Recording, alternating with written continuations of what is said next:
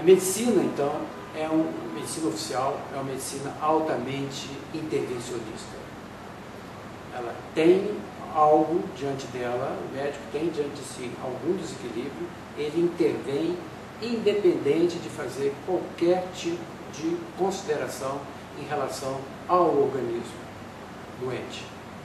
Ele intervém que ele julga que esse organismo é, tá nas entrelinhas, incompetente para fazer cura, que ele é, não dá conta das, dos, de qualquer que os sintomas têm que desaparecer porque o organismo é um produtor de sintomas que perturba a vida do, do, do, do indivíduo. É essa leitura. Então, é uma intervenção imediata, sem nenhuma consideração com a dinâmica do processo ou com, com as dinâmicas, vamos dizer assim, adaptativas ou regulatórias do organismo. E a nossa, nossa preleção aqui é no sentido de construir uma cultura não intervencionista. O que, que quer dizer cultura não intervencionista? É uma cultura médica que focada no organismo, focada no sistema vivo. Uma cultura médica de respeito à complexidade do organismo, de respeito à formidável capacidade de adaptação e de cura desse sistema, nós chamamos de é,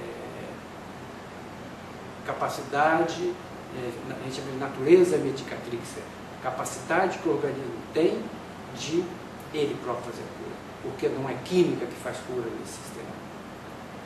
Só o organismo, com as suas dinâmicas de recuperação, com as suas dinâmicas funcionais, é capaz de recuperar do desequilíbrio, é capaz de fazer a cura. Então, a medicina, então de padrão, não intervencionista, vai valorizar o sistema complexo. Isso que a medicina faz de reduzir esse sistema a um sistema fechado e linear, de ação e reação, é um primarismo do pensamento mecanicista. O organismo humano é um sistema de alta complexidade, uma alta capacidade de se autorregular e de, com alta capacidade de compensar os, as, as sobrecargas que recebe. Por isso a gente quase nunca nota numa determinada ação, numa determinada sobrecarga, a manifestação de um sintoma ou de um desequilíbrio no organismo. Ele é capaz de compensar. O problema vem mais adiante quando ele perde a capacidade de compensação.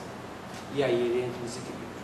E aí não se acha naquele momento nenhum fator de sobrecarga. E isso é, isso no pensamento mecanicista. E com isso você é, não nomeia a causa da doença. Prova disso é que a medicina oficial hoje, 90% das doenças diagnosticadas por um clínico, pela medicina clínica, é dita idiopática, quer dizer, não tem causa.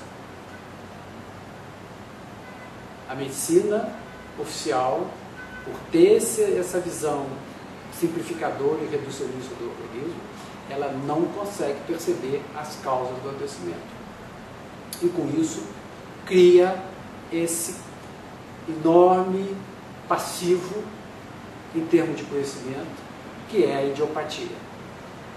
90% de idiopatia para um sistema médico é algo que você pode dizer que ela não está entendendo nada do adoecimento você não sabe a causa ou as causas que estão envolvidas em determinado adoecimento, que tipo de contribuição, que tipo de terapêutica você pode propor.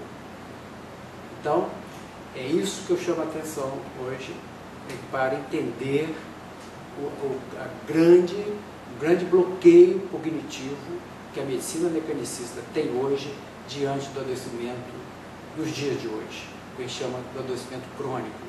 As doenças crônicas hoje dominam amplamente a, a, a, o campo médico, a gente chama de nosologia médica. E 90% delas, quase de doença crônica, quase 100% delas, a medicina diz, oficial diz, que não se tem causa, que não se sabe a causa.